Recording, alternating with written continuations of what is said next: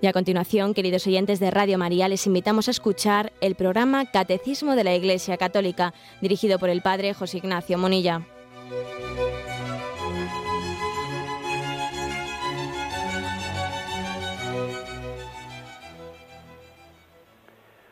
Un cordial saludo a todos los oyentes de Radio María.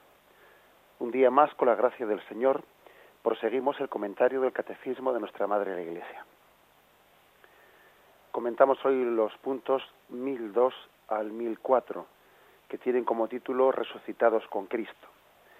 Estamos comentando el, el artículo del credo, del credo creo en la resurrección de la carne. Después de haber hablado cómo resucitan los muertos, ahora se adentra el catecismo en una explicación pues más eh, sacando las consecuencias espirituales para nosotros de esa resurrección corporal de Cristo, resucitados con Cristo. Dice así el primero de los puntos. Si es verdad que Cristo nos resucitará en el último día, también lo es en cierto modo que nosotros ya hemos resucitado con Cristo. En efecto, gracias al Espíritu Santo, la vida cristiana en la tierra es desde ahora una participación en la muerte y en la resurrección de Cristo. Y aquí se nos trae eh, en este punto de catecismo pues unos textos de la carta de San Pablo a los colosenses, Colosenses 2, 12 y Colosenses 3, 1, que dice, sepultados con él por el, en el bautismo, con él también habéis resucitado por la fe en la acción de Dios que le resucitó de entre los muertos. Así pues, si habéis resucitado con Cristo, buscad las cosas de arriba, donde está Cristo sentado a la diestra de Dios. Bien, eh, eh, este punto del catecismo eh, nos, nos subraya que no tenemos que pensar únicamente en la resurrección del último día. Ayer describíamos cómo en la, en la escatología, en, en, nuestra fe, en el más allá de la muerte, se distingue lo que es la, la retribución inmediata del alma, el alma eh, en el momento de la muerte se separa del cuerpo y esa alma pues comparece inmediatamente en la presencia de Dios, ¿no? Pero también hay otros textos en la Sagrada Escritura en los que habla de y yo lo resucitaré en el último día. Y se repite con insistencia la palabra en el último día, en el último día. Bien, hay por lo tanto una eh, se hace una diferenciación entre la retribución inmediata del alma en el momento de la muerte y la resurrección en el último día. Bien, pero aquí se refiere a otra cosa. Aquí se refiere a que eso que ha de acontecer el momento de nuestra muerte, esa glorificación eh, del alma que acude a la presencia de Dios y que por su gracia pues confiamos y esperamos que sea glorificada en Cristo en el cielo. Y, y también pues esa glorificación del cuerpo en el día final, cuando el Señor venga en gloria y resucite a todos los muertos, esa, esa glorificación no hay que esperar eh, al momento de la muerte, sino que comienza ya en esta vida. Es lo que de una forma mm, distinta, ¿no? No de una manera pues física como puede ocurrir, ¿no? En el momento eh, de la resurrección de nuestros cuerpos. Bien, también cuando decimos física es una manera de una manera de hablar, porque es cierto que los, cuerpos resucitados superan, trascienden las leyes físicas, es un cuerpo espiritualizado, como dijimos ayer. Pero bien, nos referimos a que es partiendo de nuestro cuerpo depositado en el cementerio, el Señor eh, obra en la resurrección de los cuerpos. Bien, aquí nos referimos a una vida resucitada en el sentido moral, espiritual de la palabra. El Señor quiere que comencemos una vida resucitada con Él gracias al don del Espíritu Santo, ese don último, ese ser glorificados con Él después de la muerte, comienza ya en medio de una batalla, en medio de una batalla, en medio de una lucha con el pecado, comienza ya como un resucitar en a una vida, a una vida en Cristo. Es bueno que descifremos ¿no? la riqueza del significado del vocablo de resurrección, ¿eh? como premisa para entender un poco lo que queremos explicar aquí resucitar en castellano es, en cierto, es volver a la vida después de haber muerto. pero como viene del latín, resucitar viene del verbo resurgere, equivale a eh, surgir, levantarse, alzarse, erguirse, ponerse en pie. Ese resurgere eh, tiene un prefijo que es re, que denota que esto está ocurriendo por segunda vez, ¿no? Es un prefijo que dice re, surgir, surgir de nuevo. ¿eh? Esto se estuvo eh, erguido y después yacente y ahora resurgido. Por eso resucitar es volver a una vida nueva que el pecado nos la había arrebatado. Estas, eh, estas posiciones corporales que dicen levantarse, alzarse, erguirse, ponerse en pie, ¿no? se aplican también a los cambios profundos espirituales. Para nosotros también cuando Jesús, cuando Jesús le dice a, a un enfermo, a un paralítico, levántate, ponte en pie. Bien, también vemos ahí una evocación del ponerse en pie el alma que estaba postrada por el pecado. Levántate, ponte en pie, no es únicamente la resurrección de un cuerpo, sino que también hace, es una evocación, una evocación de que el Señor quiere que el alma eh, resucitada, sanada del pecado, se levante a una vida nueva, que, recobre su dignidad, porque estaba, estaba tumbada, estaba postrada, que recobre su dignidad en esa postura de, de, ponerse en pie en la presencia de Dios. Bien, por lo tanto, el lenguaje, la palabra eh, resucitar, pues, aunque en su sentido, pues, podríamos decir, literal, es volver a la vida después de haber muerto, ese, esa definición la aplicamos no solo a la resurrección final del último día, sino que esa resurrección, ese eh, resurgir, surgir de nuevo, levantarse, alzarse, erguirse, ponerse en pie, es comenzar una vida resucitada en esta vida. En el lenguaje del Nuevo Testamento, y también eh, pues con una fuerza singular San Pablo especialmente, se nos dice que los cristianos que han resucitado con Cristo buscamos los bienes de allá arriba, de allá arriba. Y no se trata únicamente de una, de una especie de recuperación, o sea, una aplicación psicológica, es decir, que psicológicamente pues nosotros tenemos que estar optimistas, tenemos que estar alegres.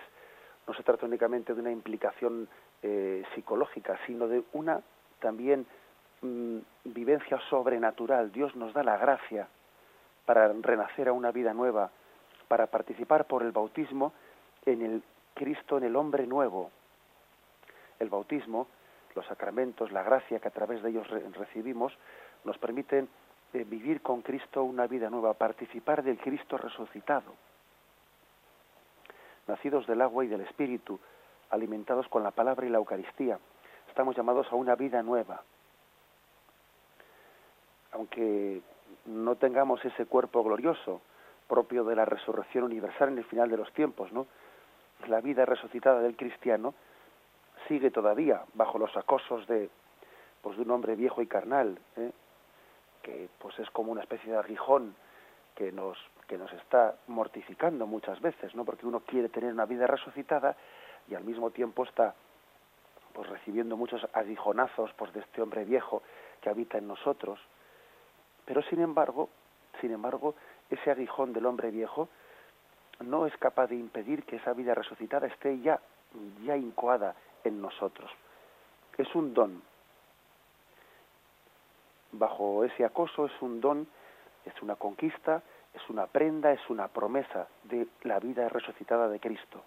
Se nos da a probar lo que será vivir con Cristo, aunque todavía no lo poseemos en plenitud.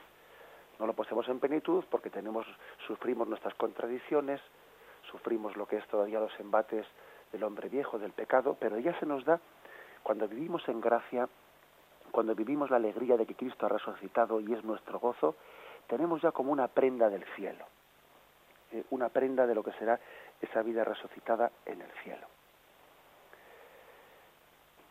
Dicho esto, pues eh, yo creo que es importante decir pues que la vida cristiana mm, mm, aúna, mezcla la, etapa de la cruz y la etapa de la resurrección. ¿eh? Nosotros podíamos tener, pues, eh, quizás el equívoco de pensar que, mm, que la espiritualidad mm, pascual del resucitado supera la etapa de la cruz. No, no, no la supera. Las dos en esta vida están mezcladas. En esta fase de la historia en la que nos encontramos, la vida resucitada, pues sí, es la etapa gloriosa, pero al mismo tiempo es el tránsito de la muerte a la vida, eh, está la cruz y la resurrección están mezcladas en nosotros, y hay que decir que, que la vida crucificada es la vida resucitada. ¿eh? Cuando estamos crucificados con Cristo y cuando nos unimos a su cruz, pues para superar nuestras enfermedades, para superar nuestros disgustos, unidos a la cruz ya tenemos una vida resucitada.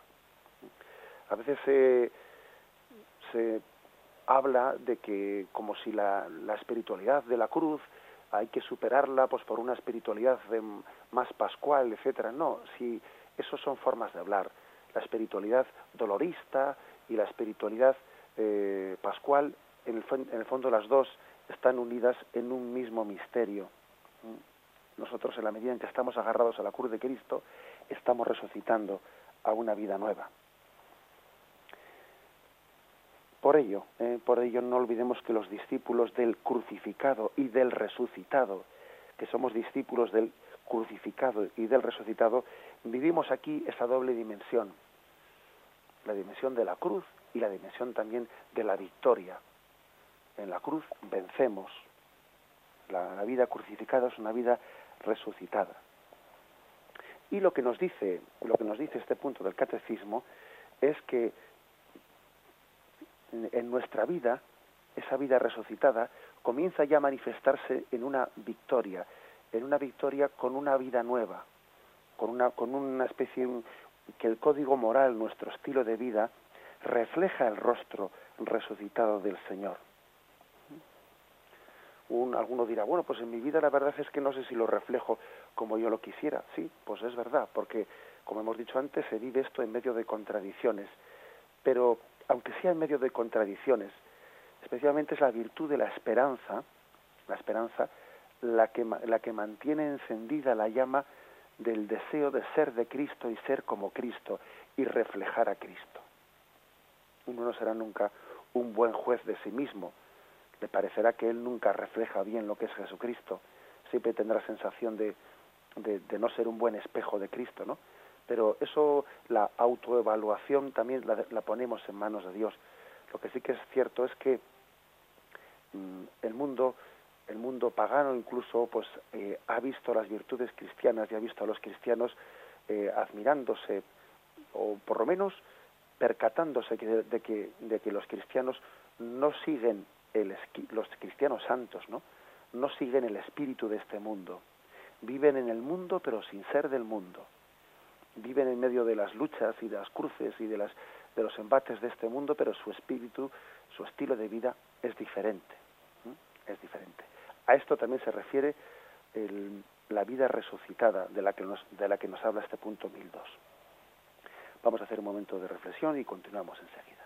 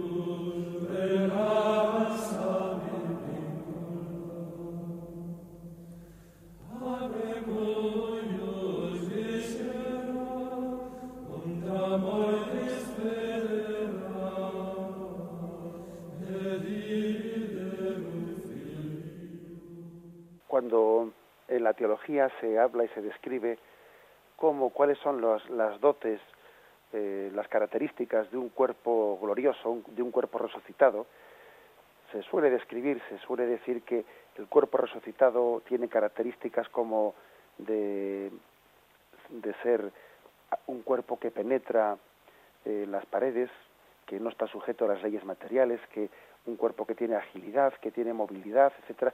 Ese tipo de características con las cuales a veces se ha descrito en la teología las características del cuerpo resucitado que no está sujeto a las leyes físicas y materiales, apliquémoslo también, apliquémoslo a las características de una vida resucitada. Una vida ágil, una vida que es capaz de penetrar y superar las, las meras leyes materialistas, una vida dinámica, con capacidad de iniciativa, de vitalidad, con un espíritu alegre, consolador, esperanzado. Eso también podemos aplicarlo, por lo tanto, a nuestra vida espiritual. ¿eh?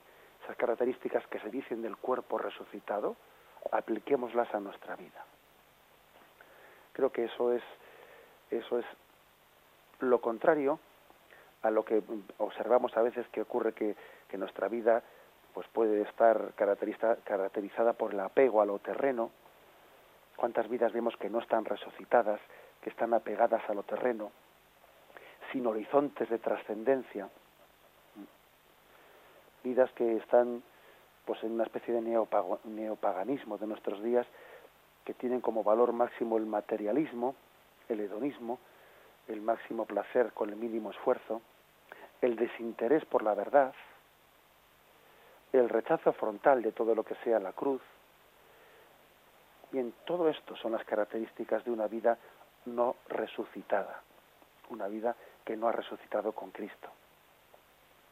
Por eso dice Filipenses 3, muchos viven como enemigos de la cruz de Cristo. Su Dios es el vientre y cuya gloria está en su vergüenza, que no piensan más que las cosas de la tierra. Pues sí, pues estas son las características de una vida que no ha resucitado y cuyo, y cuyo horizonte es así de, así de corto, ¿no? La tibieza, el conformismo, la rutina, el desánimo, el escepticismo, son casi peores que la carcoma, ¿no? Peores que la carcoma y, y son las características de una vida no resucitada con Cristo, que no ha resucitado con Cristo, que no le hemos permitido a Cristo que resucite nuestra vida y por eso estamos en una cultura ambiente de hastío, de aburrimiento, de búsqueda de sensaciones fuertes, ¿no? Pues, pues en el alcohol, en la droga, en el sexo, pues que precisamente para intentar suplir, ¿no? La ilusión, la ilusión que da Cristo a una vida nueva. Cuando uno no tiene la ilusión y la esperanza en Cristo, pues parece que busca sensaciones fuertes, ¿no? Para intentar compensar su hastío, su aburrimiento. Bien, pues precisamente esto viene a darnos el Señor. Viene a darnos una la ilusión, no una ilusión meramente psicológica, no, sino una esperanza teologal, la esperanza de que sabe que está quien está que está fundado en Cristo y que Cristo tiene la capacidad y el poder de transformar nuestras vidas. Esta es nuestra gran esperanza. Por eso dice el punto mil, mil tres, que vamos a pasar a leer unidos a Cristo por el bautismo, los creyentes participan ya realmente en la vida celestial de Cristo resucitado. Pero esta vida permanece escondida con Cristo en Dios. Con Él nos ha resucitado y hecho sentar en los cielos con Cristo Jesús. Alimentados en la Eucaristía con su cuerpo, nosotros pertenecemos ya al cuerpo de Cristo cuando resucitemos en, en el último día, también nos manifestaremos con Él llenos de gloria. Como, como hemos podido observar, en este se nos ofrece varios textos, pero el primero de ellos es Filipenses 3:20. Eh, vamos a leerlo y, y, comentarlo en profundidad. Filipenses 3:20 que dice, leo desde los versículos anteriores.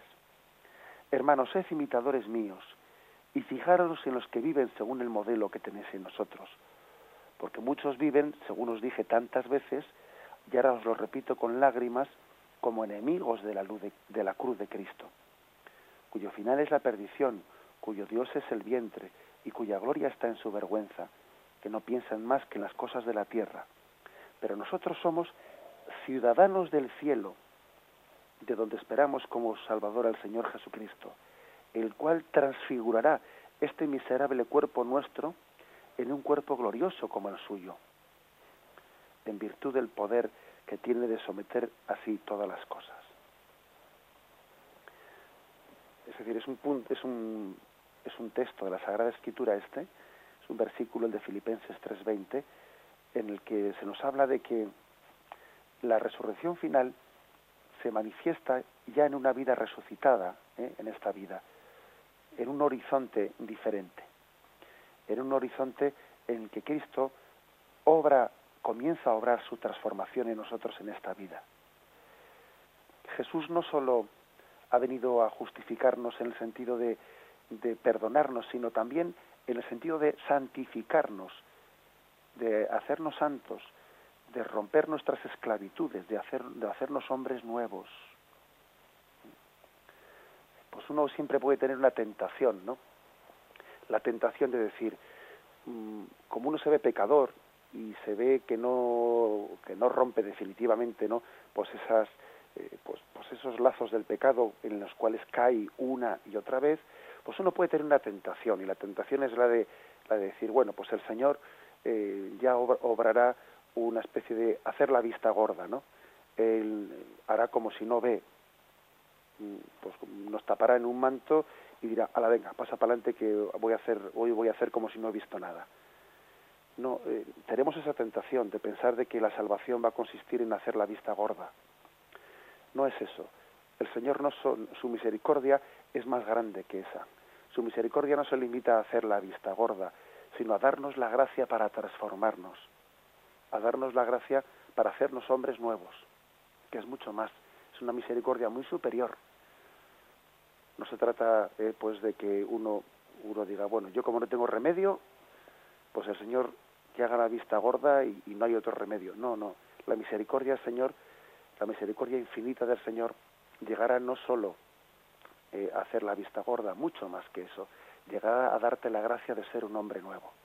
Y esa esperanza la tenemos que mantener. Y no, y no pensar, ¿no? Pues que el Señor eh, nos va a salvar, pues sencillamente haciendo como si no ha visto. Él transformará nuestra condición pecadora y nos santificará. Esta es, la, esto es lo que tenemos que llegar a, profesar. Ahí llega la esperanza cristiana. Y bueno ayer mismo llamaba, llamaba un oyente pues preguntando también de bueno cómo tiene que vivir uno a veces pues esa contradicción que tiene de, de que vive esta esperanza pero al mismo tiempo pues está continuamente tropezándose en una misma piedra y, y dice pero señor si no avanzo etcétera. Bueno pues esa contradicción hay que vivirla sin perder la esperanza de la santificación sin perderla en ningún momento siendo como un niño que es capaz de caerse muchas veces, tropezándose en una piedra, pero después de, de haber caído, de, de, llorar y de extender su mano a su madre pidiendo que le levante una y otra vez. ¿eh? Ser como un niño, el que confíe plenamente en su madre y en su padre y no desgastar, ¿eh? no desgastar la, podríamos decir, la, la vitalidad de nuestra esperanza, la frescura de nuestra esperanza no cansarse nunca de estar empezando siempre, no tener la misma ilusión de la primera vez. Eso creo que también forma parte de una vida resucitada, aunque esté mezclada con nuestros pecados. Eh, la frescura de nuestra esperanza, en la que nosotros no, no, no perdemos la esperanza, porque si Dios tiene esperanza en mí, yo quién soy para desesperanzarme. Ese es un punto importante. Y el segundo texto, que también vamos a comentar, es este. Colosenses 3.3. Dice, así pues, si habéis resucitado con Cristo, buscad las cosas de arriba, donde está Cristo sentado a la diestra de Dios. Aspirad a las cosas de arriba, no a las de la tierra, porque habéis muerto y vuestra vida está oculta con Cristo en Dios. Cuando aparezca Cristo, vida vuestra, entonces también vosotros apareceréis gloriosos con Él. Por tanto, mortificad vuestros miembros terrenos, fornicación, impureza, pasiones, malos deseos, codicia, que es una idolatría, todo lo cual atrae la cólera de Dios sobre los rebeldes. Mas ahora desechad también vosotros esto, cólera, ira, maldad, maledicencia, palabras groseras, lejos de vuestra boca. de ese texto, de ese texto, especialmente el versículo 3 dice, porque habéis muerto y vuestra vida está oculta con Cristo en Dios. Es también un signo de vida resucitada, ¿no? Estar escondido con Cristo en Dios. Recuerdo haber visto este, este versículo puesto en una tablilla en la entrada de las religiosas de las Oblatas de Cristo Sacerdote, unas religiosas contemplativas fundadas por Monseñor La Higuera. Y en la entrada del locutorio ¿eh? del monasterio de clausura tienen este, pues esta frase puesta: Nuestra vida está escondida con Cristo en Dios. Ya fijaros, el estar escondido con Cristo en Dios es un signo de vida resucitada.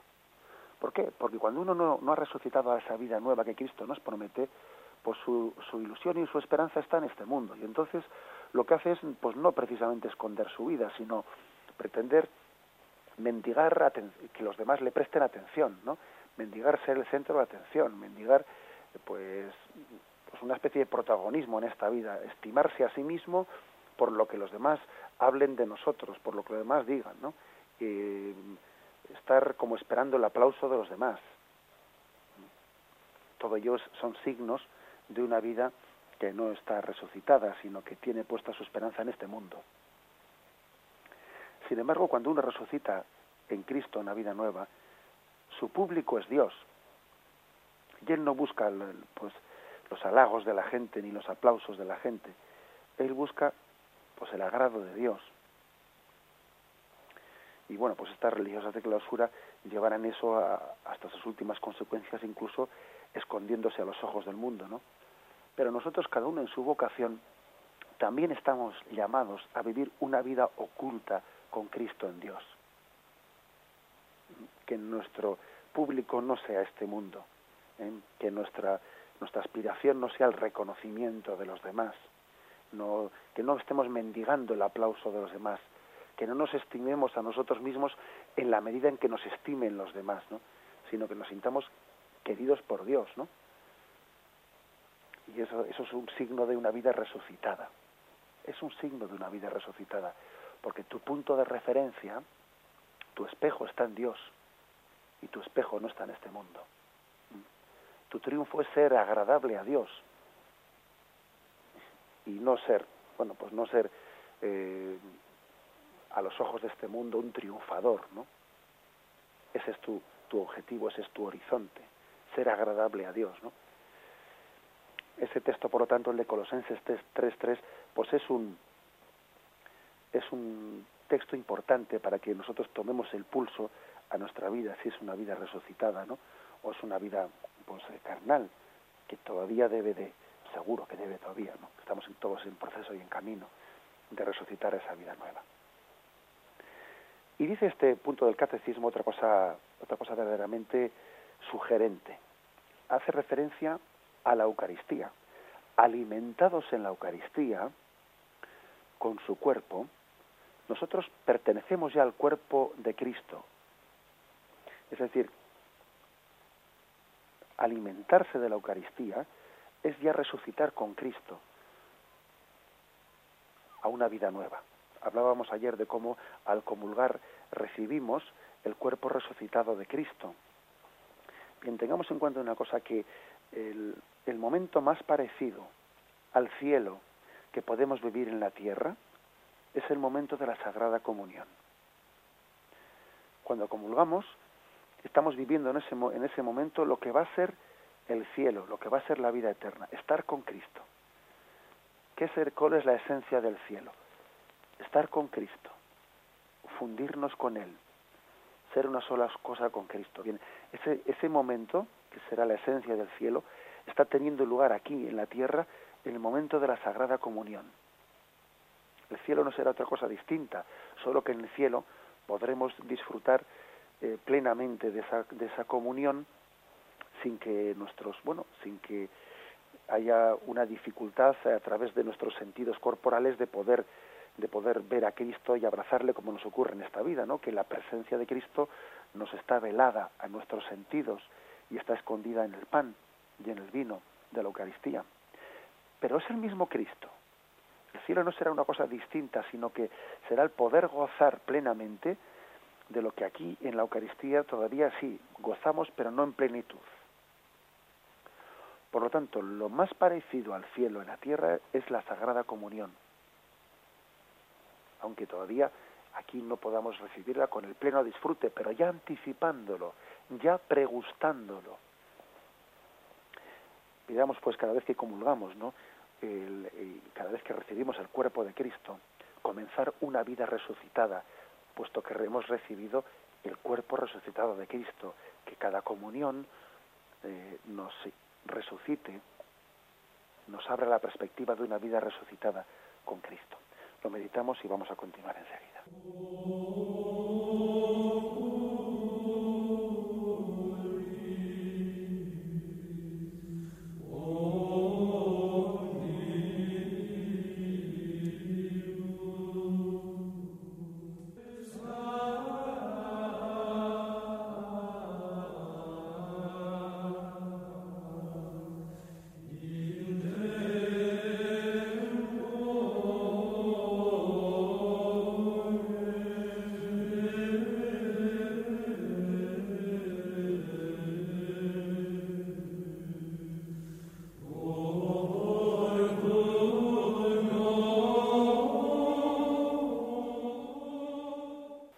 No estamos insistiendo en cuáles son los signos de esa, de esa vida resucitada. Y me vais a permitir que, que haga pues una, una especie de resumen de cuáles pueden ser los signos, los signos en los que más se concentre, en los que más se visualice, ¿no? Pues esa, esa vida resucitada de Cristo en nosotros. Me atrevería yo a, eh, a formular estos tres, ¿eh? que aunque no estén recogidos o resumidos de esta forma en el catecismo están como diseminados en un punto y en otro punto. Los signos de una vida resucitada son eh, la alegría, la confianza, la esperanza y la paz. Son tres signos claves ¿no? en los que también estamos como pregustando, estamos viendo las arras de la vida resucitada con Cristo. La alegría, la confianza, la esperanza y la paz. Una alegría una alegría del cristiano que, que bueno, que, que, precisamente yo creo que es algo distinto a, la, a lo que en este mundo se entiende por la alegría, en el que muchas veces vemos que hay una especie de desequilibrio, que este mundo nos, pues a veces ofrece una alegría eh, que está en medio camino entre, entre auténticos momentos de, de, depresión. ¿eh? Un mundo en el que vemos que, que muchos hermanos nuestros, o nosotros mismos, ¿no? muchas situaciones, pues podemos estar eufóricos en un momento determinado y absolutamente desesperanzados en, dentro al cabo de unas horas ¿no? entre la alegría cristiana no es la euforia y no es no la alegría cristiana es una alegría que brota de la paz ¿eh? que brota de la paz mientras que este mundo no es capaz de buscar ese equilibrio sino que se, se mueve en una especie de vaivenes de vaivenes entre momentos eh, de carcajada y momentos de lágrimas de desesperación, en una especie de inestabilidad emocional muy grande que se percibe en este mundo, ¿no? Pues eh, la alegría que nos da el Espíritu Santo es una alegría que es capaz de convivir incluso con en medio de problemas nuestros, ¿no? En medio de situaciones duras, de cruces, pero sin embargo hay una, hay una alegría interior que nadie nos puede robar, la alegría que da el saber que estamos en, en Cristo, es saber que estamos en sus manos, saber que por encima de nuestras de nuestros problemas, no, pues pues el Señor cuida de nosotros y el Señor nos encamina hacia una vida de plena resurrección. Por eso entre eh, entre esa especie de eh, cambios de estados de ánimo, etcétera, pues creo que hay una un hilo de continuidad de alegría en nosotros. También hay que decir una cosa, que a veces a, algunos cristianos el Señor les ha pedido la cruz de que vivan esta alegría de la esperanza cristiana en medio de enfermedades de depresión. Y las enfermedades pues depresivas pues les harán tener muchos altibajos y les harán también pues a veces eh, percibir contradicciones, pero incluso en medio de su enfermedad ellos serán capaces de ver la luz de Cristo que aunque la enfermedad no se la permita pues eh, eh, disfrutar plenamente y es una cruz grande, ¿no? Que alguien tenga pues, un, pues una enfermedad depresiva, etcétera, pero sin embargo esa enfermedad depresiva no será capaz de apagar eh, la cruz, mejor dicho, la luz de la, de la alegría, la luz de la esperanza en Cristo. Y en definitiva, pues yo creo que, que el signo más, más grande, ¿no? El signo más grande de esa vida resucitada es la confianza y la esperanza en Cristo. Que nuestro propio pecado, nuestro propio pecado, no sea capaz de ahogar esa esperanza. Porque yo creo que, que a veces nosotros, pues, pues eso, percibimos el, la cruz de nuestro propio pecado como algo que nos cuesta, que nos, uno, uno dice, pero ¿cómo el Señor me va a transformar siendo yo así? ¿Cómo el Señor me va a querer siendo yo así? Pues sí, Señor. El Señor mm, se ha encarnado por mí, el Señor ha muerto por mí, el Señor se ha desposado con mi persona, se ha desposado, ha hecho alianza de amor. ¿eh? Y la vida resucitada es tener confianza en Cristo, tener esperanza en Él. ¿eh? Yo creo que es, es, es el signo más fuerte de esa vida esperanzada. Bien, el punto 1004, que es el que nos falta dice así, esperando este día, el cuerpo y el alma del creyente participan ya de la dignidad de ser en Cristo, donde se basa la exigencia del respeto hacia el propio cuerpo y también hacia el ajeno, particularmente cuando sufre. Y aquí pone unos, unos versículos de la primera carta de los Corintios. El cuerpo es para el Señor y el Señor para el cuerpo. Y Dios que resucitó al Señor nos resucitará también a nosotros mediante su poder. ¿No sabéis que vuestros cuerpos son miembros de Cristo? No os pertenecéis. Glorificad por tanto a Dios con vuestro cuerpo. Bien, eh, habíamos hablado en días anteriores de la importancia de que la salvación llegue también al cuerpo, ¿no? Cristo no solo ha venido a salvar nuestras almas, no, ha venido a salvar al hombre entero, cuerpo y alma. Y también eso, pues lógicamente tiene sus aplicaciones, sus aplicaciones en, en lo que es una vida resucitada, una vida resucitada no solo en lo espiritual, también en lo corporal. La vida resucitada en Cristo tiene implicaciones también en nuestro cuerpo, puesto que también Cristo ha venido a salvar al hombre entero. Por eso, eh, la primera carta a los Corintios habla de, de la pureza, la pureza como una de las consecuencias de esa resurrección con Cristo. ¿No sabéis que sois templos del Espíritu Santo y que el Espíritu Santo habita en vosotros? Eh, por tanto, respetad vuestro cuerpo. El respeto al cuerpo, bien sea por la, eh, por la virtud de la pureza, bien sea por la sobriedad, etcétera, eh, bueno, pues es también un, es también uno de los signos de nuestra fe y nuestra confianza en que Cristo ha venido a salvar al hombre entero.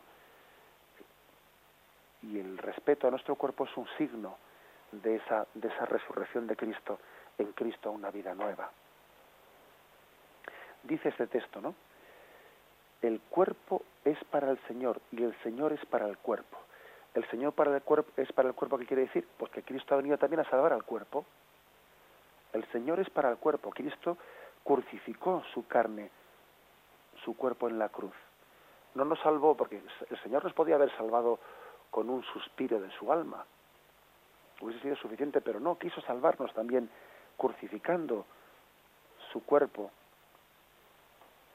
Crucificó su cuerpo para que también nosotros crucificásemos el, el nuestro y naciésemos y viviésemos, hiciésemos de nuestro cuerpo un templo del Espíritu Santo. El Señor es para el cuerpo, redimió nuestro cuerpo en la cruz. Ahora bien, como es lógico, de aquí se tiene que deducir que nuestro cuerpo sea para el Señor, que glorifiquemos a Dios en nuestro cuerpo, que nuestro cuerpo sea motivo de glorificación a Dios. Uno puede tener una una una tentación, ¿no? La tentación de decir, bueno, yo glorifico a Dios más bien con mi alma, ¿no? Pues alabándole, eh, o, con mi alabanza, pero eh, olvidándome de que también mi cuerpo debe ser instrumento de glorificación. Dice uno, pero hombre, mi cuerpo, con lo torpe que es, con lo esclavo que soy de él, pues sí, nuestro cuerpo está llamado a glorificar a Dios. Como cuando una guitarra, ¿no? Eh, somos capaces de, con sus cuerdas, de sacar un sonido hermoso, o un violín, o lo que fuere, ¿no? Pues así también nuestro cuerpo, aunque sea un cuerpo viejo, ¿no? estamos llamados a, a glorificar a Dios con ese cuerpo. Fijaros, un pequeño sacrificio, una renuncia, una mortificación de nuestro cuerpo, es una forma de glorificar a Dios con nuestro cuerpo. Un no dejarnos llevar, ¿no? Pues por, bueno, pues lo que pide al cuerpo, ¿eh? un no dejarnos llevar por él, por su espíritu de comodidad, ¿no? De mínimo esfuerzo, es glorificar a Dios con nuestro cuerpo. El cuerpo es un instrumento de alabanza a Dios. Y también, también el, cuando uno acepta sus achaques, ¿no? Acepta sus limitaciones, cuando ve que su cuerpo es una manera de glorificar a Dios con nuestro cuerpo. Imaginémonos pues que, pues que, pues que un cuerpo está eh, disminuido y, y, le retiene a una persona en su cama por una silla de ruedas y alguien que vive esa situación la vive con paz y con confianza está glorificando a Dios con su cuerpo. ¿Mm? Así es. O, también la situación contraria. ¿eh? Cuando alguien pues tiene un cuerpo en plenitud de facultades y pues es un joven en plenitud que es capaz de eh, pues de ganar las carreras y de meter el gol y de ser admirado por otros jóvenes pues por la vitalidad y por la fuerza que tiene.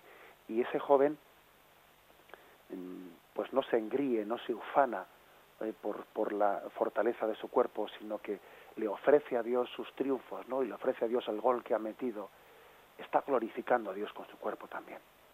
O sea que a Dios le glorificamos pues cuando el cuerpo está en vitalidad, a Dios le glorificamos con el cuerpo también cuando el cuerpo pues vive su etapa de, decrepitud. El cuerpo siempre es instrumento de glorificación de Dios. En la enfermedad, en la salud, de distintas formas. Estamos llamados a glorificar a Dios con nuestro cuerpo. Y dice aquí, ¿no? Este texto de primera carta a los Corintios. ¿No sabéis que vuestros cuerpos son miembros de Cristo? No os pertenecéis. Glorificad, por tanto, a Dios con vuestro cuerpo. No os pertenecéis. Eso de no os pertenecéis, pues es que nuestra vida es un don de Dios. Y tenemos unos talentos, ¿no? Y, bueno, pues la, existencia misma, nuestro cuerpo mismo, ¿eh? la corporalidad de nuestra vida, es un talento de Dios que tenemos que cuidar, pero tampoco cuidar en el sentido de hacer de nuestro cuerpo pues una especie de culto al cuerpo, ¿no? Como a veces se ve en esta, en esta sociedad. Eso sería casi enterrar los talentos. Hay gente que por no perder la salud, pues tiene tanto cuidado, tanto cuidado de no perderla, ¿eh? que no pone las cualidades del cuerpo al servicio de los demás. Y sin embargo, pues hay misioneros que ponen en riesgo la vida, su vida, ¿no? Para servir a los demás. O sea que, que quiere decir que que esos talentos que Dios nos ha dado en el cuerpo hay que cuidarlos, pero tampoco cuidarlos hasta el punto de enterrarlos debajo de la tierra. La salud hay que cuidarla, pero sin hacer de ella ¿eh? una especie de valor último en la vida, que la salud no es el valor último en la vida. La salud también está para desgastarla, para desgastarla, pues en, favor de sencillamente de los bienes que son superiores una madre desgasta su salud en favor de sus hijos. La está desgastando, pero la desgasta para bien. Es decir, no os pertenecéis quiere decir, Dios te ha dado un don, el don de, el don de la salud, para que lo cuides, sí, para que lo cuides, pero para que lo emplees, lo desgastes para bien. Como dice San Pablo, muy a gusto, me he desgastado por vosotros. Si se hubiese estado quieto, pues posiblemente hubiese cuidado mejor su salud, pero no es esa la cuestión. La cuestión es que nos pongamos los dones, los dones también de nuestra salud, al servicio del Señor. Esto es vivir resucitado con Cristo una vida nueva. Esto es glorificar a Dios con nuestro cuerpo. Glorificad, por tanto, a Dios en vuestro cuerpo. ¿eh? Dice la primera carta a los Corintios, capítulo 6, versículo 20. Bien, damos por concluido hoy la explicación del catecismo eh, de nuestra Madre la Iglesia. Me despido con la bendición de Dios Todopoderoso. Padre, Hijo y Espíritu Santo, descienda sobre vosotros. Alabado sea Jesucristo.